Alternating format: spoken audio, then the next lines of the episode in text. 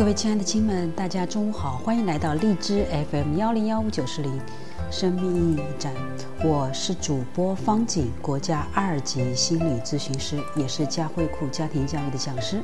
我目前正在湖北武汉，为您带来直播共读的时间。我们共读陈伟的《博弈心理学》，人际交往中的心理博弈。好，我们的小耳朵在推荐我们要连线，不知道会连接到谁呢？啊，是起来读书的伙伴们，还是随机挑选的呢？他是读。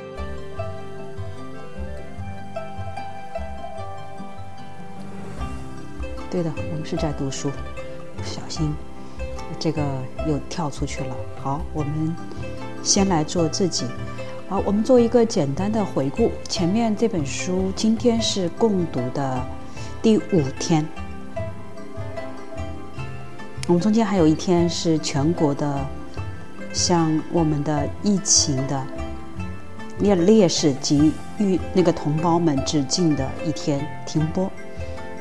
好，我们之前已经读过了《乌合之众：大众心理研究》。第一本书，第二本书《活出生命的意义》，第三本书《我的情绪为什么总被他人左右》，第四本书《从一到无穷大》，第五本书《怪诞行为需可预测的非理性》，第六本书《先学会爱自己，再遇见对的你》。好，在读这个书之前呢，我们今天已经读到了第七本书，就是。博弈心理学，人际交往中的心理博弈，还是老规矩，我们来把前面的课程做一个简单的回顾。这本书呢，一共有十二章。博弈呢，英文中就是嗯 game 的意思，是指策略。只要有人的地方，一定有博弈。那人际交往中的博弈呢，它最主要的目的就是在于人际交往中的终极心理博弈，就是洗脑与反洗脑，操纵与反操纵，影响与反影响。那人与人交往的就是心与心的博弈，在这本书呢，他首先做出找出你潜在的、你大脑中的敌人，看穿你身边的隐形操纵者，让我们看到我们到底是影响还是误导。那真正的博弈呢，就是掌握心理战术才能控制全局。好，第一本第一章呢是人与人的交往就是心与心的博弈，博弈双方是依存还是制约呢？那人际关系中的影响力。最大的影响力，我们说过，听说过了龙逻辑吗？还有父母对自我的影响，以及他人对自我的影响。嗯，然后是操纵者的阴谋，用哪些方式来操纵你？那如果有人侵占了，是怎样入侵你的大脑呢？那我们只有塑造内心强大的自己，与控制者进行对决才行。这是我们说到的第一章。第二章，谁在控制你的大脑呢？首先，我们看看人的大脑可以被他人控制呢？哪些人最容易被控制呢？那我们要识别洗脑者。那在控制的过程中，有暗示、刺激和诱导，以及信息的输入。那最有效的控制工具就是欲望和恐惧。那恐惧比爱的支配能力更强。那最好的趁机入、趁虚而入的最佳的控制时机，就是孤独和无助的时候，甚至让你的行为不受控制的极限状态。哪些人容易被洗脑呢？首先是公众人物和普通人物，哪些情况容易被洗脑？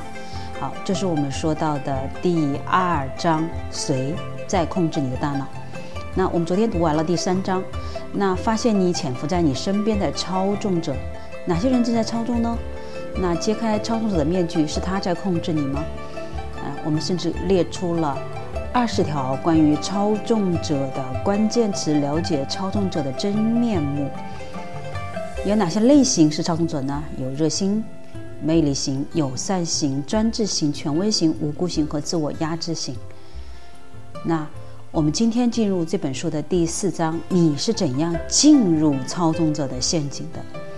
那我们一点音乐之后马上回来，我们看看我们继续直播攻读陈伟的博弈心理学，人际关系中的博弈。欢迎您来到我们荔枝 FM 幺零幺五九十零生命驿站的中每天中午的十三点与您不见不约的直播守候，也欢迎您在我们的微信幺三八七幺四五三零七六 QQ 四六九幺六四九五四以及微博生命阅读。共同来探讨和交流这本书你听到的感悟、你见到的感悟，以及你生活中实际的例子。当然，也欢迎您在这些直播间或者我们的荔枝微信、微博里面一起共同交流探讨。您想跟我们一起共读哪些书？那这本书你为什么要推荐给我们呢？请你说出一到三条您认为想要推荐的理由。好，我们在一首音乐之后马上回来，继续我们今天的第四章的阅读。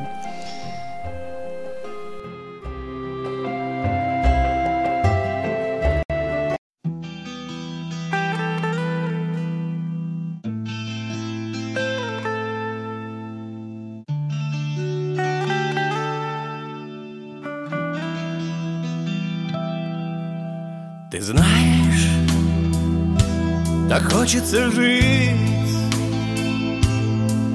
наслаждаться восходом багряным, жить, чтобы просто любить всех, кто живет с тобой рядом.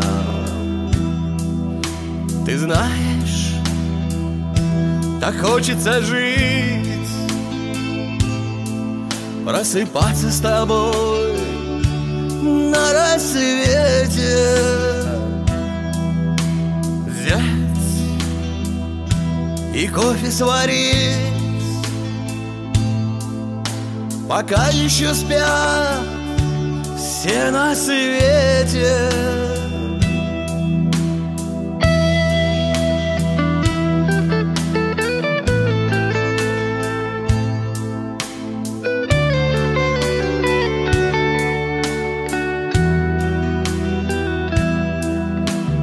Знаешь, так хочется жить, как не напишут в газете. Взять и все раздарить,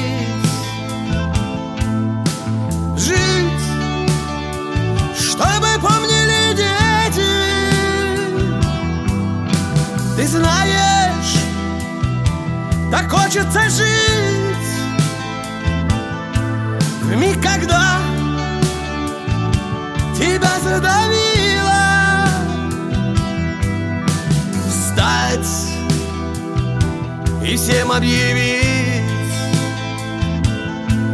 Я вернусь, даже если прибило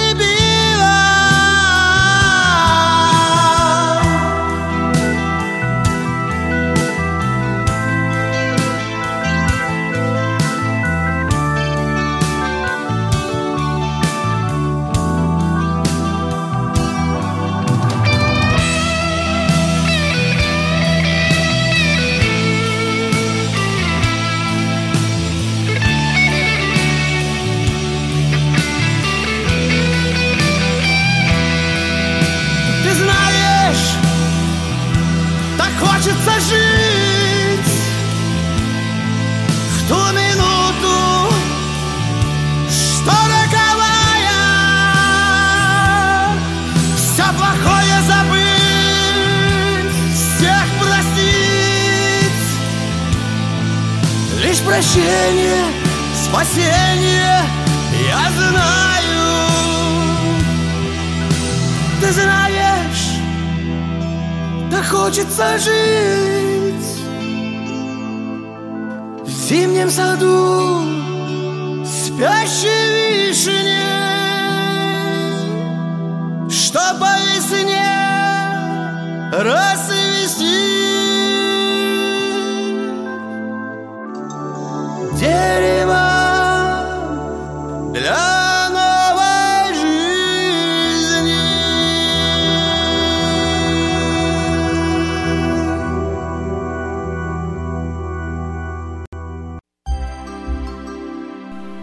欢迎回来，这里是励志 FM 幺零幺五九四零生密站，我是主播方晴，我正在湖北武汉为您带来直播共读陈伟的《博弈心理学：人际关系中的博弈》。今天武汉的天气是晴天，阳光灿烂。啊，我们这个小区呢已经是疫情无疫情小区，可以在小区内适当的游玩。刚才我们已经听到旁边的孩子们的呃吵闹声，你会发觉生命在阳光在这个里慢慢的火绽放。武汉的离汉通道已经在四月八号即将正式确定将开放了。虽然在医院里面还有几百例新冠肺炎的住院患者，但比最艰难的时刻，我们已经是好了不止一点点，是好太多了。那我们需要面对的是，在隔绝了两个、隔离了两个多月以后，我们即将以前面对生存的压力。那压力解除了以后，我们的心理的、我们潜藏的很多东西就会爆发出来。那么也欢迎您，欢迎大家都来说说你身边的潜藏的心理压力。好，我们继续来读陈伟的这本书《博弈心理学》第四章：你是怎样进入操纵者的陷阱的？今天的故事情节还挺多。好，各位，如果有一个在 BBC 发的有一个游戏节目叫做金球，这个金球呢，主持人会给每人两个球，一共写着 split 平分，另一个写着 steal 偷走。那么他们需要从中选择一个球，根据两人的选择呢，就会出现三种情况。开始节目会有四名选手参加，如果两人都选择了 split，那么皆大欢喜，两个好人可以平分之前累积的奖金，这是最理想的情况。那么其中一个人选择了平分 split，另一个人选择 steal 偷走，那么选择 steal 的坏人可以拿走全部的奖金。而选 split 好人则一分也拿不到。那如果两个人都选择了 steal，那么两个坏人都一分钱也拿不到。那做出各自选择前，两个人可以互相商量。于是这个节目里经常出现这样的情况：其中一个人极力保证自己一定会选择 split，对方也会选择 split，这样两人可以平分奖金。但最后他选的是 steal，坏人。伪装成好人偷袭成功，拿走全部奖金。另一种常见的情况是，两个人都说好了选 split，然后两人都反悔选了 steal，结果两人都拿不到钱。这是一个类似囚徒困境的逻辑题，选手往往会被复杂的人性和游戏的规则所玩弄。但在其中一期节目里，一个选手却成功的玩弄了这个规则。这期节目的最后两名选手，一个叫尼克·科尼根，一个叫伊普拉辛哈什。伊普拉辛向尼克表示自己一定会选择 split，请尼克也选择 split，这样两人可以平分奖金。为了让尼克相信他，伊普拉辛还说了一个好父亲教育自己要为人诚实、信守承诺的故事。没想到的是，尼克却态度强硬地向伊普拉辛表示自己一定会选择 steal，但他同时表示，只要伊普拉辛选择 split，他会在节目结束后把拿到的奖金和对方平分。各位。如果你选哪个呢？你会怎么选呢？再说一遍哦。这里有一个平分的和一个偷走的牌子。如果两个人都选平分的，那么皆大欢喜，真的平分奖金。那如果有人选的选了一个 steal，就是偷走。嗯，另外一个人选择平分，那么这个选偷走的人就拿走了全部的奖金。第三种情况是什么呢？都选偷走，于是奖金继续留在那里，没有人拿走。你会怎么选？好，我们看看尼克的选择是。态度强硬的向伊普拉辛表示自己一定会选择偷走，他同时表示，只要伊普拉辛选择平分，他会在节目结束后把拿到的奖金和对方平分。这是此前这个节目从来没有出现过的情况，现场的观众和主持人都不相信尼克会做出这样的表态，伊普拉辛更是气得直骂娘。那各位，如果要尼克选择坚持选择 steal 的情况下，你会怎么选择呢？那伊普拉辛面临的情况是选择 steal 就偷走，两人都拿不到钱；选择 split，那么尼克拿走所有的钱。然后节目结束后两人平分，但是尼克会不会遵守诺言可不好说。但伊普拉辛没有别的选择，在尼克如此强硬的情况下，他只能选择 split。而尼克呢，对着镜头，他展示了自己的选择 split，是不是像他之前表示一定会选择的一样？这样两人皆大欢喜，平分了奖金。那节目结束了，那故事最精彩的部分是在节目结束后。呃，媒体调查了伊普拉辛，结果发现他从来没有见过自己的父亲。从他从小是被母亲养大的。他讲的那个关于父亲教他如何做人的故事，是他从一部电影里看来的情节，纯粹是欺骗尼克的借口。而他本来要选的是 deal，就是偷走，这样要么两个人都拿不到钱，要么他一个人拿走所有的钱。而尼克设计的小伎俩成功的摆脱了这种状况，让伊普拉辛没法使坏，也耍了游戏规则一把。因为尼克的行为在操纵界并不稀奇，因为高明的操纵者都精于控制之道，他们的一言一行都进行了精心的设计，意在控制个人乃至公众的行为。你想要学会与人交往的技巧，学会区分真实的他人和你想象中的他人。是十分重要的，因为那些精明的操纵者都是谙俗人性的人，他们会以你希望看到的模样出现。他们可能是看上去充满魅力的经理人、热情洋溢的社团负责人、某个领域的权威等，更不必说充满了各种烧脑子行为的营销手段。那你充满了不可告人的行业秘密。那么其比如说啊。销售商总是会表现得十分诚恳，给你留下一个虚假的诚实印象，几乎没有人怀疑这个谎言。奥文不知道的是，商人会花很长时间去策划这些事儿，并竭尽所能地通过简短的交流表现自己，让你对他们产生信任感。各位，你有感觉吗？好，顶尖的商人脸子数不是欺骗的欺骗。而美美国的犹太实业家路易伊沃尔夫森被商界誉为金融奇才，可能谁都想他的实业道路是从负债，可谁都没有想到他的实业道路是从负债开始的。他是通过游游走于灰色地带，为自己收买了人心。他的操纵人心的做法是商界很经典的例子。首先向人借了一万美元买下一架废铁加工厂，很快他的个人资产就突破了百万美元。然后他又用两百一十万美元的价格买下了首都运输公司，负责华盛顿的一套地面运输系统。公司还没盈利，他就开始宣布公司将要蒸发红利。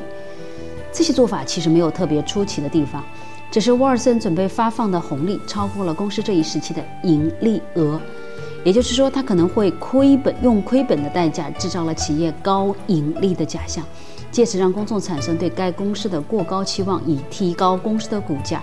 结果呢，沃尔森预测的一样，首都运输公司的股票在证券市场被大家一致看好，价格一路上升。那借此呢，沃尔森将其中手中的股票全部抛出，仅此一举，盈利额即高达原来股票市值的六倍之多。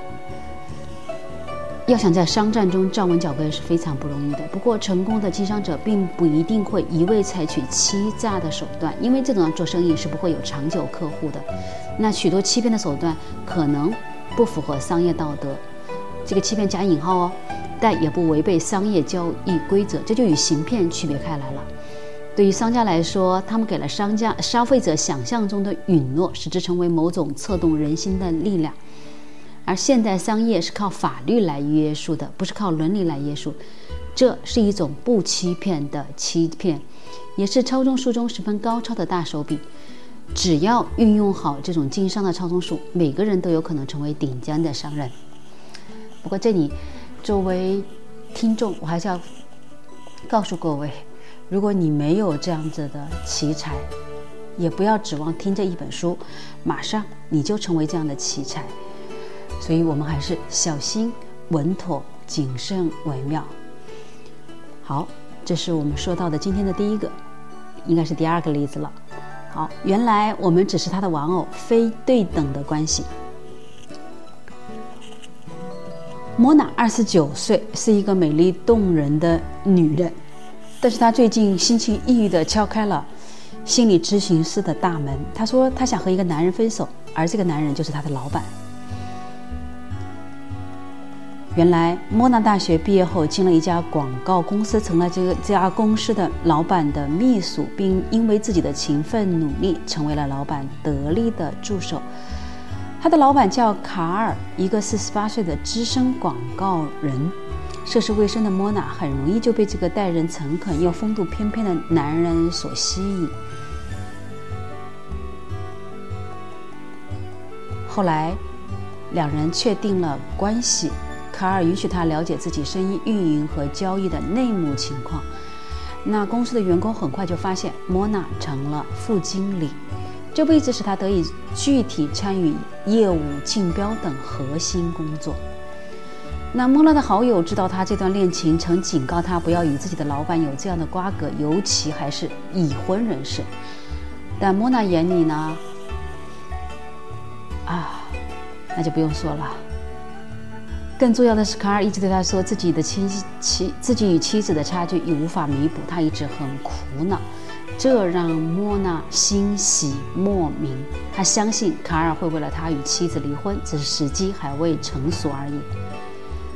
见不得的光的关系持续了两年，莫娜渐渐有些焦虑。那。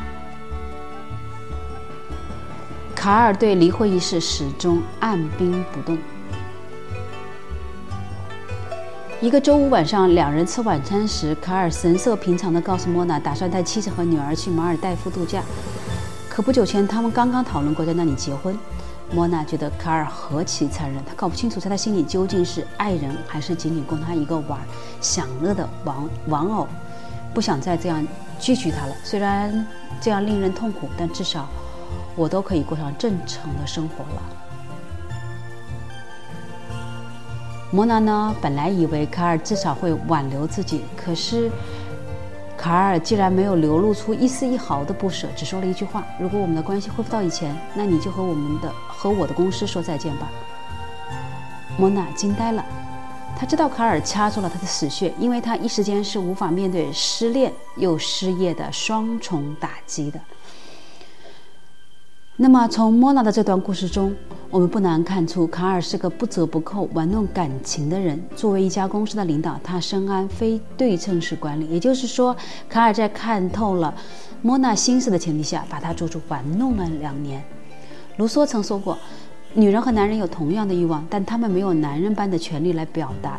当女人缺乏直接的方法满足自己的欲望时，她们就不得不依靠间接或拐弯抹角的基本方式得到力量和控制。卡尔很清楚莫娜的愿望，缺乏经验又很勤又有很强的事业心，同时只对成熟男人感兴趣。莫娜渴望的这些都能够在卡尔身上得到，从一开始这种关系就不对等形成了。卡尔对莫娜的操纵是极有说服力和针对性的，尤其当这种操纵涉及感情时，变成了最有力的操纵。在卡尔眼里，莫娜是一个对他充满感激、爱慕的女人，这实在是一个不太，是实在是一个太理想不过的目标。总之呢，对自己的上级产生情愫是危险的，这意味着你可能面临着双重惩罚。那么，在任何关系中，要判断自己所接触的人是不是一个操纵者，从而避免成为别人的玩偶，一个重要的法则就是是否在接触中丧失了自我。你是否在面对对方时已经不敢说出自己的想法，而是只能被他的意志所左右？如果你已经发现出现了这样的情况，那么你要做的就是反省你们的关系，查找自己是否有弱点或者有把柄在他手中。尽早终止与他的关系，以免使局势变得不可收拾。好的，说到这里，我们连连续说了这几个故事了。我们稍事休息一下，各位也反刍一下，我们体会一下，我们生活中是否有这种不对等的关系呢？是否也出现了人欺骗的？非非道德的欺骗的关系呢？好，稍事休息，音乐之后马上回来。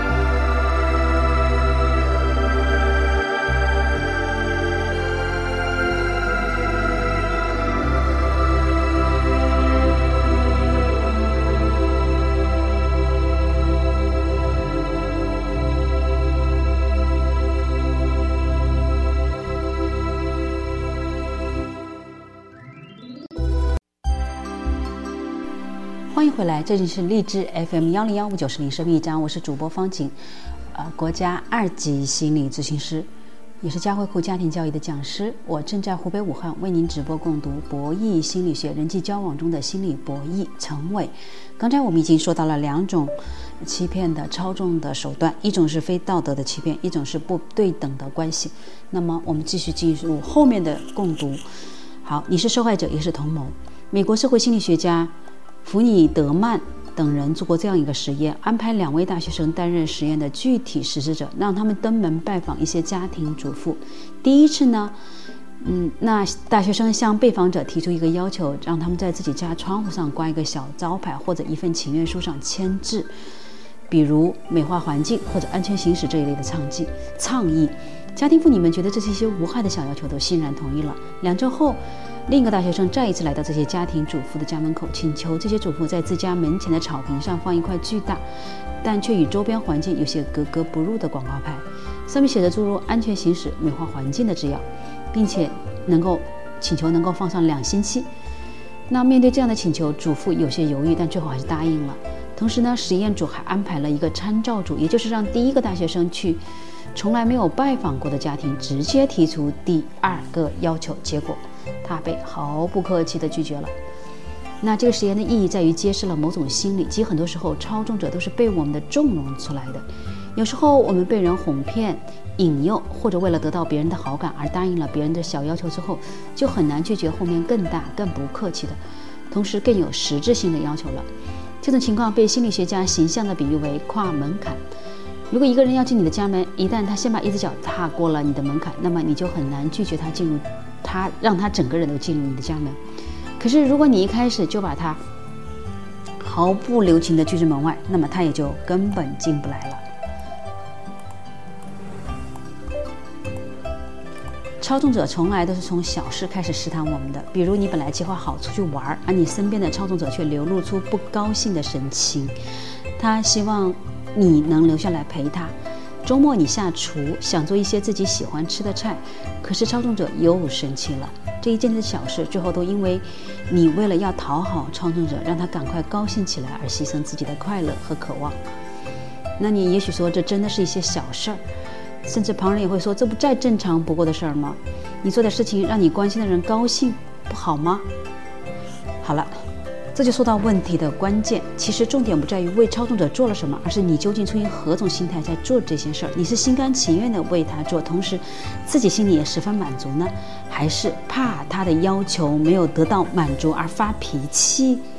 你是否会觉得他一次次提出新的要求，你的内心深处感到很委屈，可又不得不去哄他高兴？因为你以前都这样做的。你已经习惯于为了满足他的要求而牺牲自己的意愿，一旦违反，你就觉得自己反而成了坏人。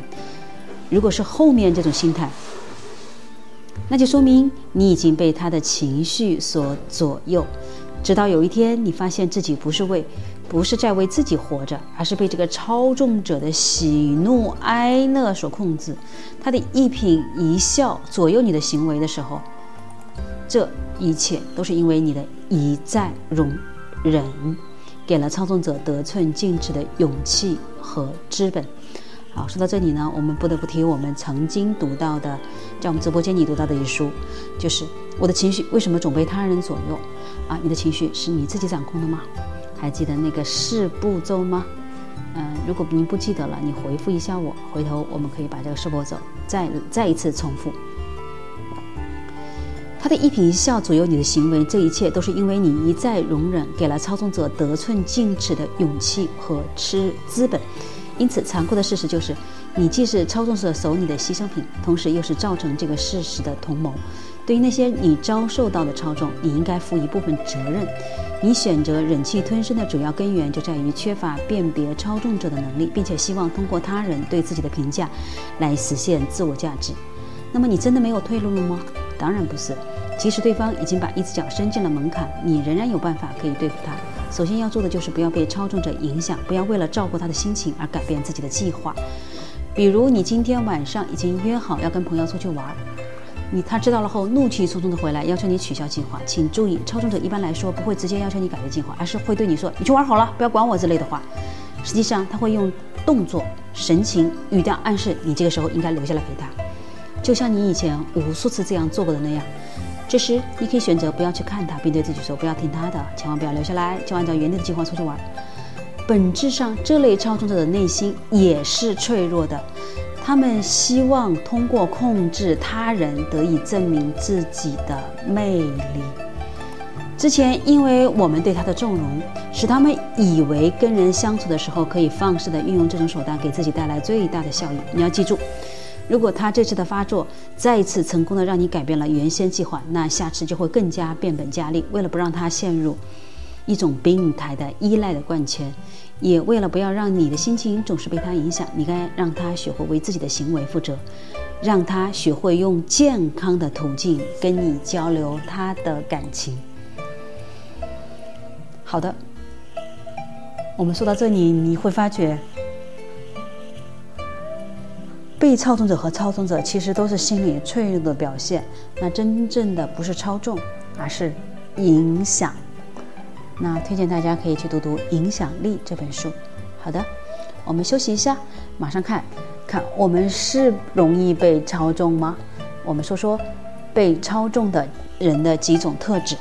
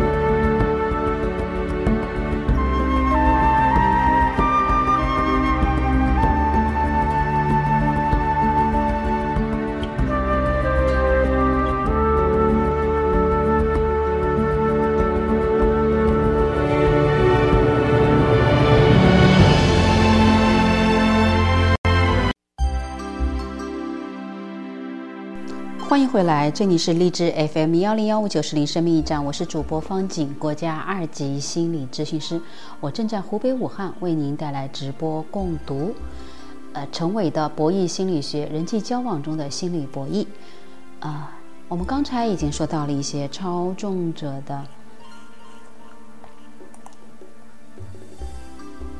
场景。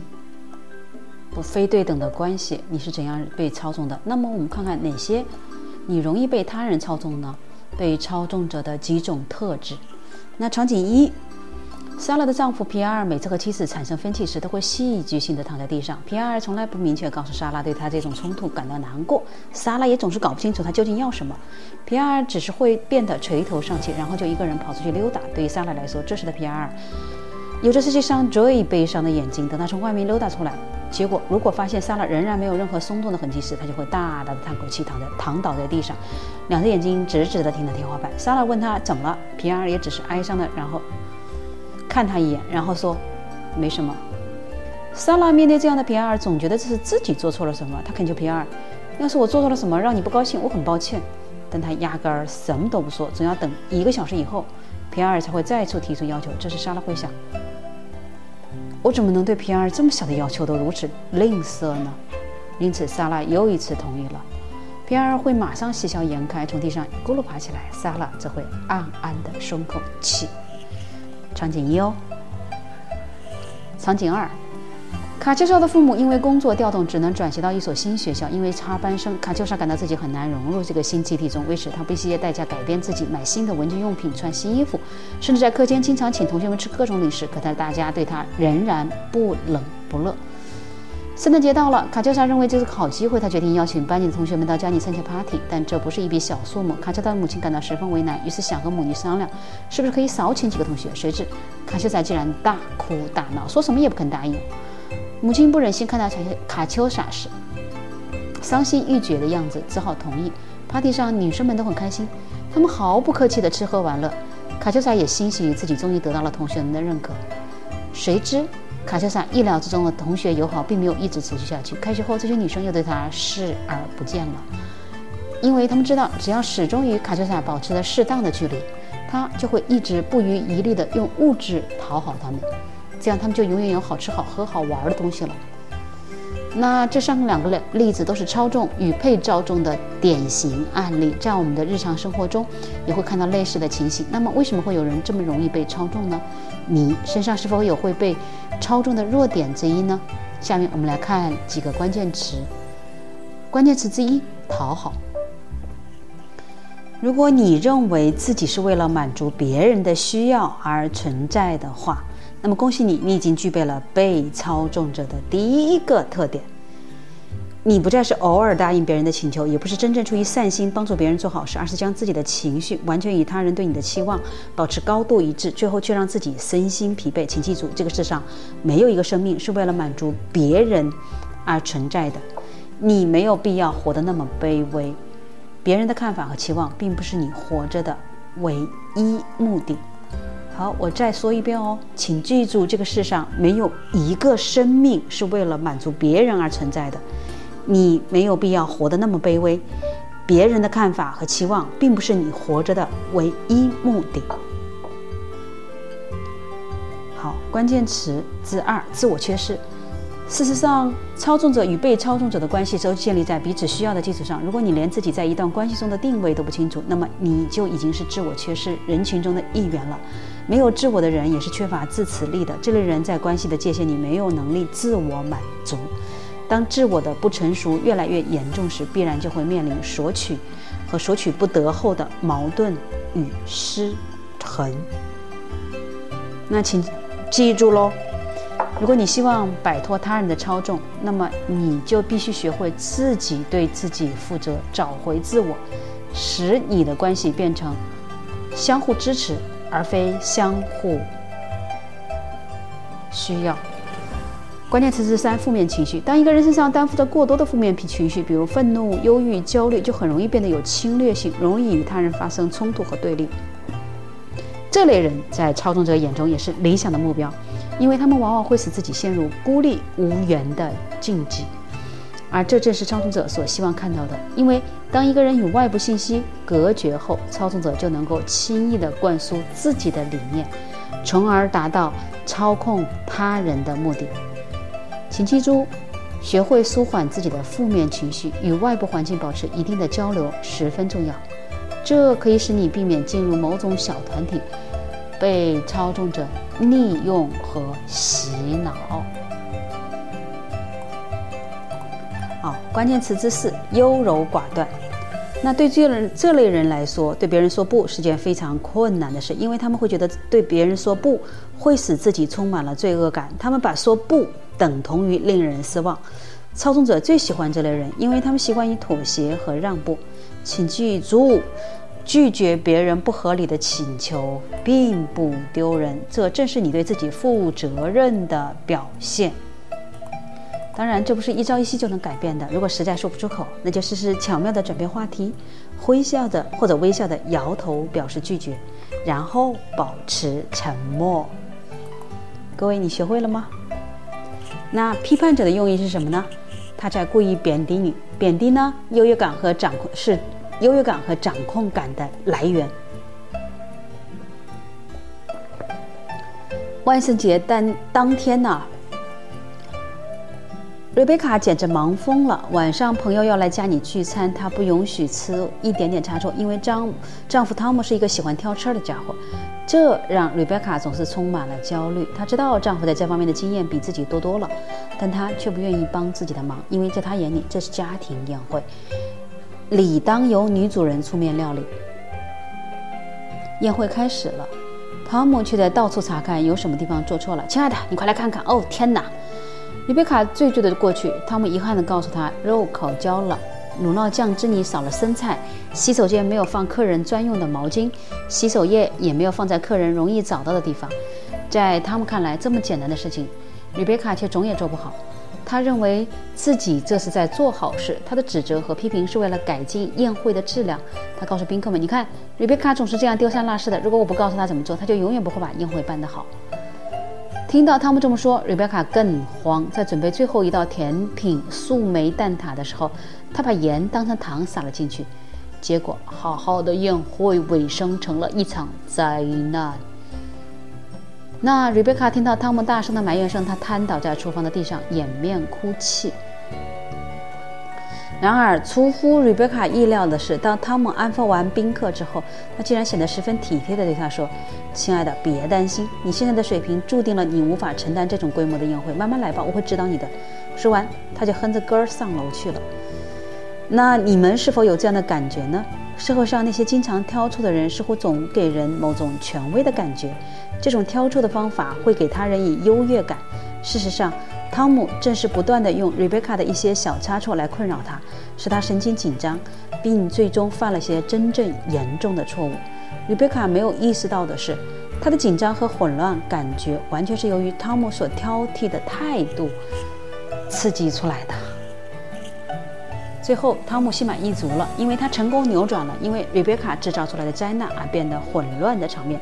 他安抚了每一个宾客，他十分享受这种英雄式的感觉，而他的妻子则像个傻瓜。令人不可思议的是，如果他不能在 Rebecca 操办的宴会里找到什么错处的话，他还会感到非常的失望。对 Rebecca 来说，她的悲哀在于她过多的屈从于丈夫的期望，这也是众多被操纵者共同的特点。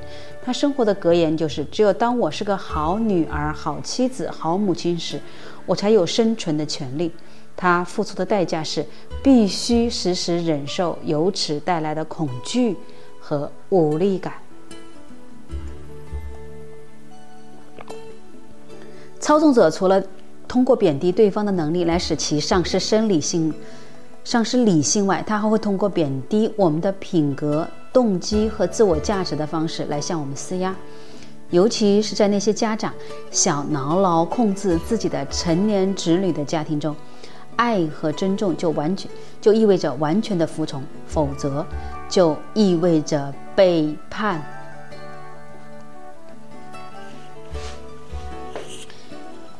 你比如，爱丽丝已经离开父母外出求学几年了，但是每当她听到父母说“你伤了我的心”，或者你令我很失望时，她还是感到这些言语带给她很大的压力。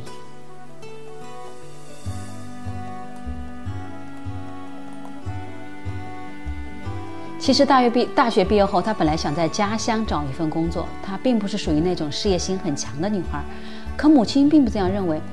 你怎么能读个大学就满足了呢？你看看你表姐，她可是考取了常青藤的名校啊。爱丽丝为了不让母亲失望，只能拼命努力，好不容易考上了纽约大学的研究生。虽然离母亲的要求还有些差距，但她真的已经进了。所以研究生期间，她很少回家。为的就是躲开父母那些刺耳的话语。研究生毕业后，爱丽丝在纽约找了一份广告公司的工作。虽然母亲仍然不满意，但是也无可奈何。那周末，她满心欢喜地带着相恋半年的男友回家。可是父母当父母了解男友的情况后，脸上的笑容就渐渐的淡了。送走了男友，爱丽丝的父母就开始轮番轰炸。我说：“爱丽丝，你好歹也算是个在纽约站稳脚跟的，怎么能找这种自己开公司、工作朝不保夕的男人谈谈恋爱呢？你看看他，穿得像个乡巴佬，说话吞吞吐吐，一点气度都没有。你让我和你爸以后怎么做人？”只听父亲也说：“爱丽丝，我看你还是趁早和他分手吧。这种没见过世面的男孩太不靠谱了。”这天晚上，爱丽丝在船上。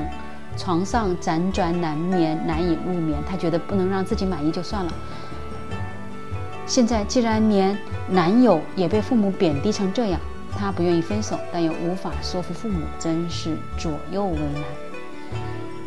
这些出自我们亲近人的话语，不停地在我们耳边响起，影响着我们为人处事的原则，使我们的自我意识开始摇摆不定。显而易见。我们可能被贴上自私、没用甚至愚蠢的标签，尤其当这些标签来自父母时，我们更加难以忍受，因为这会更快地摧毁我们的自信。那么，我们真的是一无是处吗？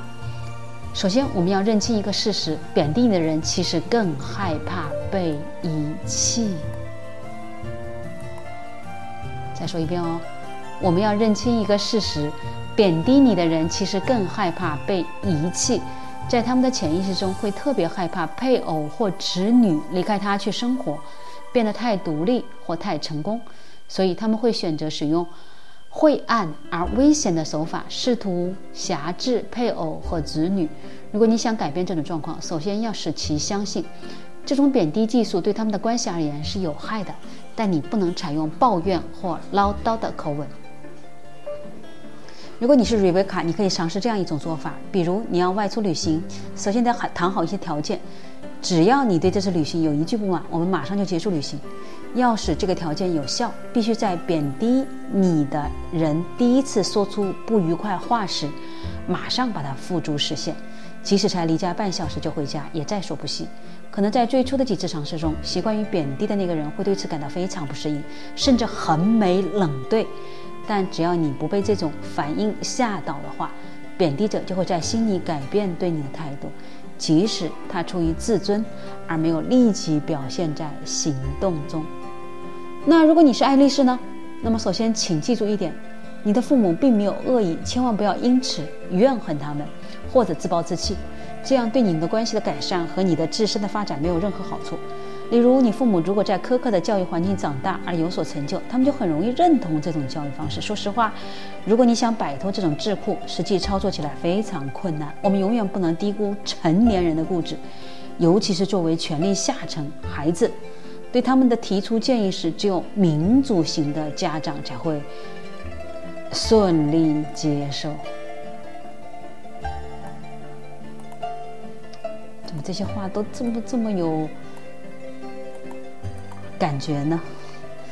我们因为我作为家庭教育的这呃人指导师以及心理咨询师，真的是遇到太多这样的人。那你能做的就是尽快成为一个心智成熟、能依靠自己强大内心消解父母父母负面影响的人，在体谅他们的前提下，充分分析他们话语中积极的一面。至于那些攻击性的话语以及他们所带来的负面影响，就直接漠视之。其实很多人的成长经历与爱丽丝相同，他们很少得到父母的正面评价，即使拼命努力考第一，也只会得到“你千万不要骄傲”的评语。但他们并没有因此自卑，变得习惯于讨好别人，而是努力将自己雕琢成另外一个样子。请记住，来自他人的评价永远只是评价，它是无法代替你作为一个真实的个体存在于这个世界上的。好，我们这个说到了。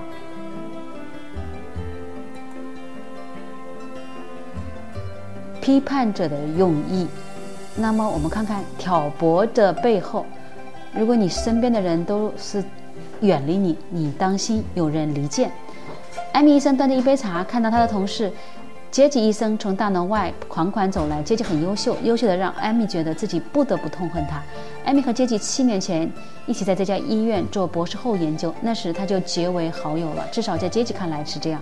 但现在，艾米听说杰吉或许会得到一个投资巨额新项目负责人的职位，这让艾米无法接受。杰吉走到草坪上，他抬头往上看，注意到艾米就站在办公室的窗边，他朝艾米挥了挥手。艾米羞涩地对他笑了笑，也朝他挥了挥手。就在这时，艾米的手机响了，助手通知他今天第一个病人到了。这个病人名叫威廉，是个挺拔英俊的男子。如果他看起来不是那么……懦弱、怯懦就完美了。其实，威廉是杰奇的病人，而艾米只是他行政意义上的负责人。他们会一周见面两次，了解他的目前治疗情况，从而评估他是否可以出院。艾米已经从杰奇那里得知，威廉的病情已经有了极大的改善，他计划安排他出院。而现在呢，威廉就坐在艾米·史密斯的面前，努力让自己表现得好一点，不再是一个妄想症患者。威廉，我听说你觉得自己已经好多了。是的，史密斯医生，我整个人都感觉轻松了很多，也没有那么多杂念了。为什么你会认为这些念头再也不会来烦你了呢？你知道吗？就是因为我很认真地练习杰体医生教我的自我治疗的方式。我觉得他很办法也很有效。嗯，我想杰体医生也是这样鼓励我的。你的意思是杰体医生认为你可以出院了？对，他是这么建议的，就在昨天。哦不，前天说的。真的吗？艾米显得很困惑地看着威廉，他可不是这样告诉我的吗？威廉浑身一颤，他的双手开始无意识地相互交缠着。你这么说是什么意思？艾米故意发出了一声充满同情的叹息，他怜悯地看着威廉，并从办公桌后面起身走到威廉旁边。威廉害怕地瑟缩了一下，仿佛艾米会伤害他。艾米很清楚妄想症是怎么回事，他知道威廉已经开始怀疑杰吉背叛了他，即使他前一刻还认为杰吉是他在这个世界上唯一的朋友。杰吉医生告诉我，他判断你现在比刚进来时严重的多了。他从来没有同意让你出院，他说你可能会借他的名义让你的出院，说明你已经很危险了。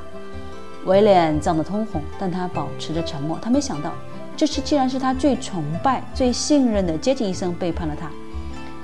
艾米看他没有说话的打算，就打电话让助手进来。他们把威廉带了回去，重新用药治疗。艾米很有把握，威廉不会跟任何人说刚刚他们交流的内容。艾米感到心情舒畅，因为杰吉刚刚失去了一个很不错的患者。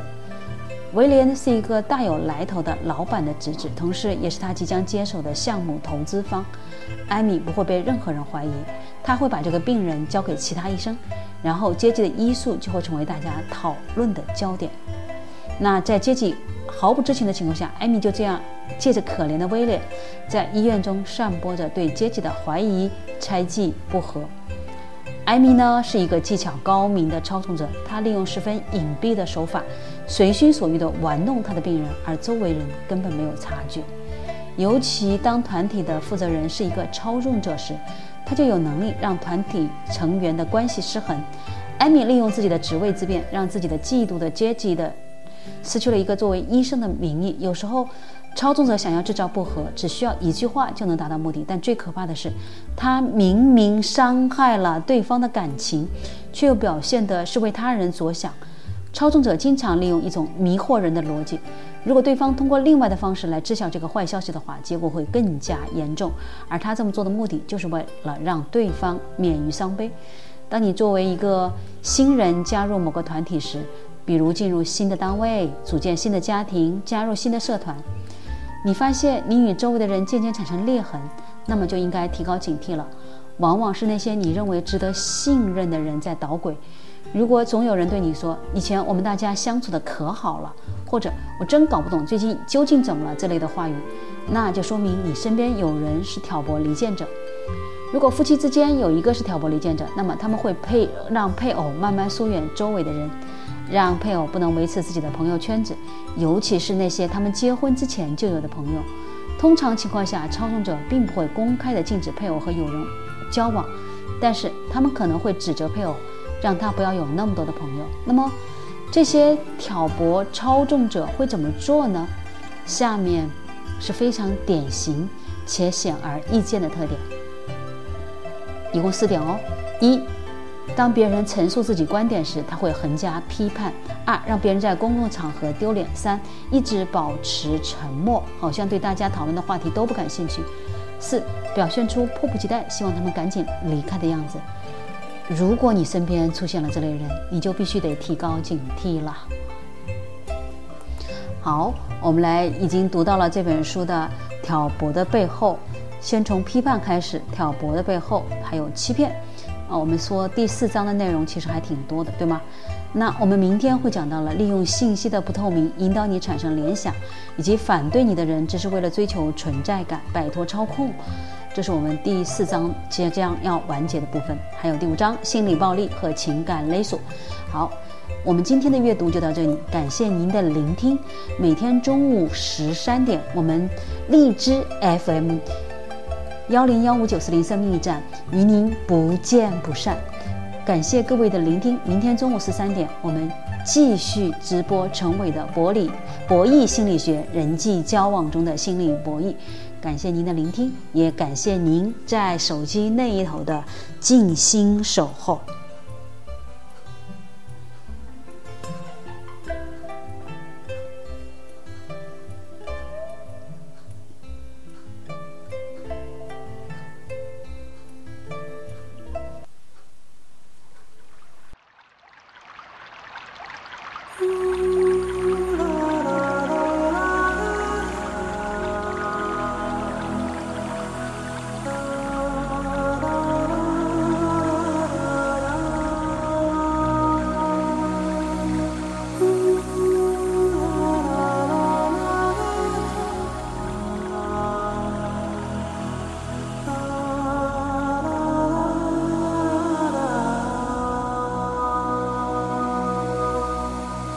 只是因为在人群中多看了你一眼，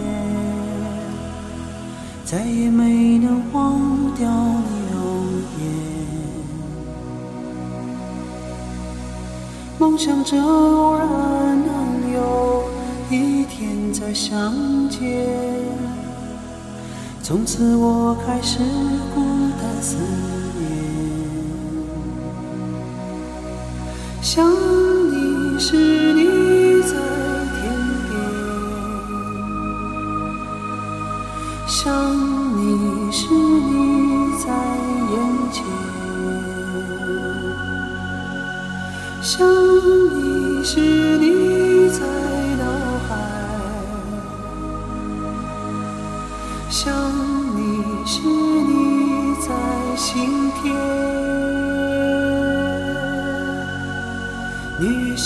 信我们前世有缘，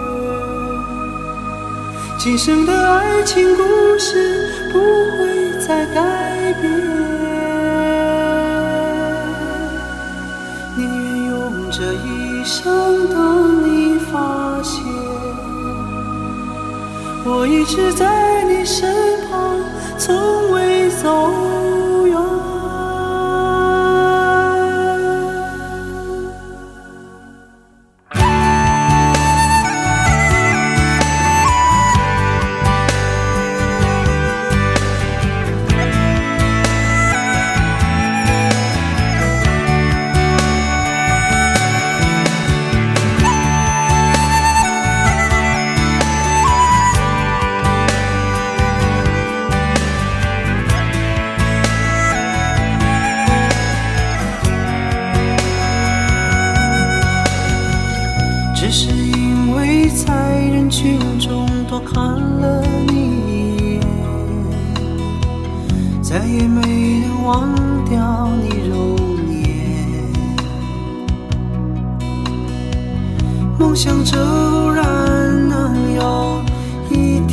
再相见。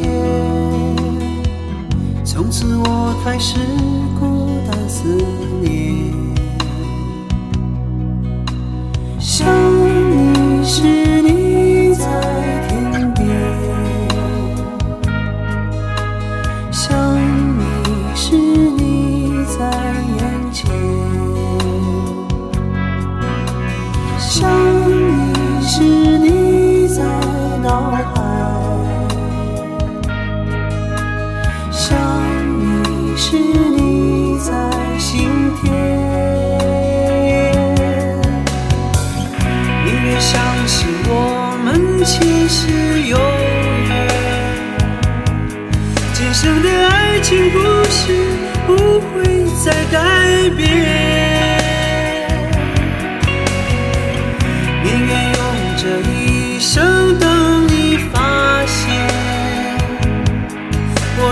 在你身旁从未走